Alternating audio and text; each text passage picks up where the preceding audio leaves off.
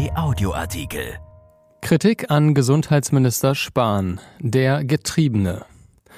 Bundesgesundheitsminister Jens Spahn ist seit Beginn des Jahres massiv in der Kritik. Vieles, was falsch läuft in der Corona-Pandemie, wird bei ihm abgeladen. Manches hat der CDU-Politiker selbst zu verantworten. Von einem, der weitermacht. Von Kerstin Münstermann. Der Montag war ein Tiefpunkt. Selbst im Alltag eines Politikers, der zurzeit ohnehin nicht viele frohe Botschaften verkünden kann. Die Aussetzung des Impfens mit dem Impfstoff von AstraZeneca, das Überbringen dieser Botschaft ist Bundesgesundheitsminister Jens Spahn besonders schwer gefallen. Man könne sich vorstellen, was diese Entscheidung in den Impfzentren ausgelöst habe. Die Tragweite sei allen Beteiligten sehr bewusst gewesen, heißt es dazu aus dem Ministerium. Und doch habe Spahn nicht anders gekonnt, als die Empfehlung des Paul-Ehrlich-Instituts umzusetzen. Man stelle sich nur vor, es hätte den Rat des Paul-Ehrlich-Instituts gegeben und der Gesundheitsminister wäre dem nicht gefolgt, lautet der Tenor aus dem Ressort.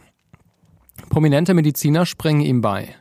Herr Spahn kann doch gar nicht anders entscheiden, wenn die Expertinnen und Experten vom Paul-Ehrlich-Institut ihm so eine Botschaft auf den Tisch legen, sagt das Präsidiumsmitglied der Intensivmedizinervereinigung DIVI, Uwe Jansens, am Mittwoch.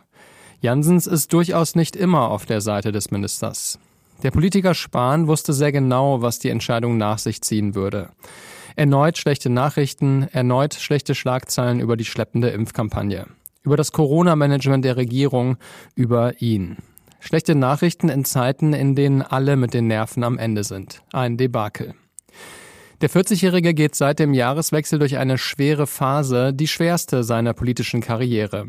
Dabei fallen ihm eigene Fehler und Kommunikationspannen genauso auf die Füße wie eine diffuse Pandemielage, Engpässe und verkrustete Strukturen.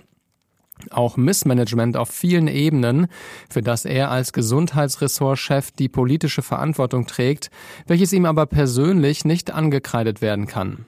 Spahn als Blitzableiter für den Corona-Frust? In diesen Tagen wirkt es so.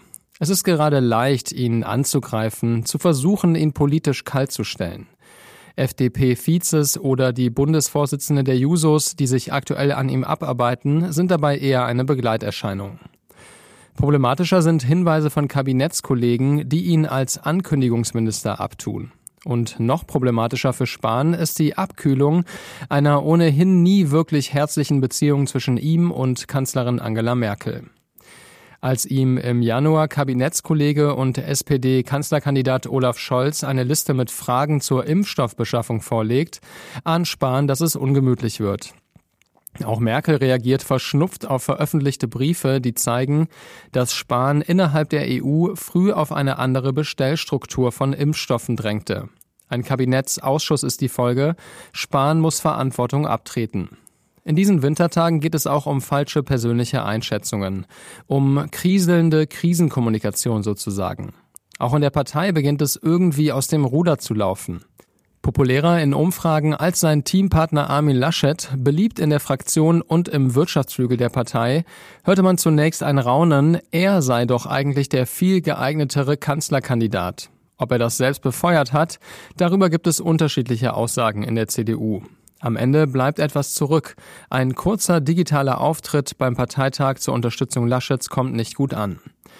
Ein teurer Hauskauf, außerdem ein Sponsorenessen zu Zeiten, in denen man besser bereits daheim geblieben wäre. Einzeln sind diese Dinge erklärbar, die Summe aber ist mindestens unglücklich. Eins ist gewiss, Jens Spahn ist in der größten Bedrängnis seiner politischen Karriere. Spahn ist das, was man im Englischen als Political Animal bezeichnet. Ein Politiker aus Leidenschaft, der sich engagiert, weil er etwas verbessern will. Gleichzeitig ist er ehrgeizig und machtbewusst. Zwei Eigenschaften, ohne die es nicht geht in der Politik, auch wenn man sie gut verbergen sollte. Das gelang ihm in der Vergangenheit nicht immer. Doch in der CDU hat er noch immer viele Befürworter. Vor allem bei den jüngeren Ministerpräsidenten, der Basis, in Teilen der Fraktionen. Ehrlicherweise ist es für alle anderen in Spitzenpositionen auch nicht ganz unpraktisch gerade, dass einer den öffentlichen Frust quasi magisch anzieht.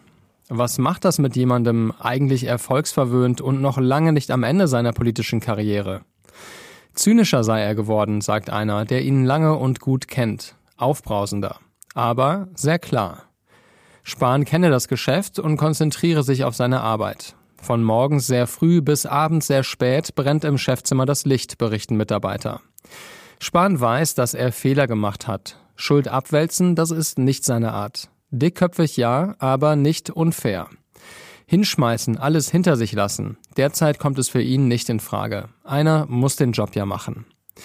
Disziplin und Härte auch gegen sich selbst mögen ihm helfen. Sollte der Sommer wieder in Nicht-Corona-Bahnen verlaufen, so könnte er nach der Wahl in der CDU immer noch eine wichtige Rolle spielen. Darauf setzt er. Ob es so kommt? Wie alles in diesem Corona-Frühling, Ausgang ungewiss. Was macht er zur Entspannung? Am Wochenende mal spazieren gehen, um den Kopf frei zu bekommen, sagte er jüngst. Es sind lange Spaziergänge gerade. Dieser Artikel ist erschienen in der Rheinischen Post vom 18. März und bei RP Online. RP Audioartikel. Ein Angebot von RP Plus.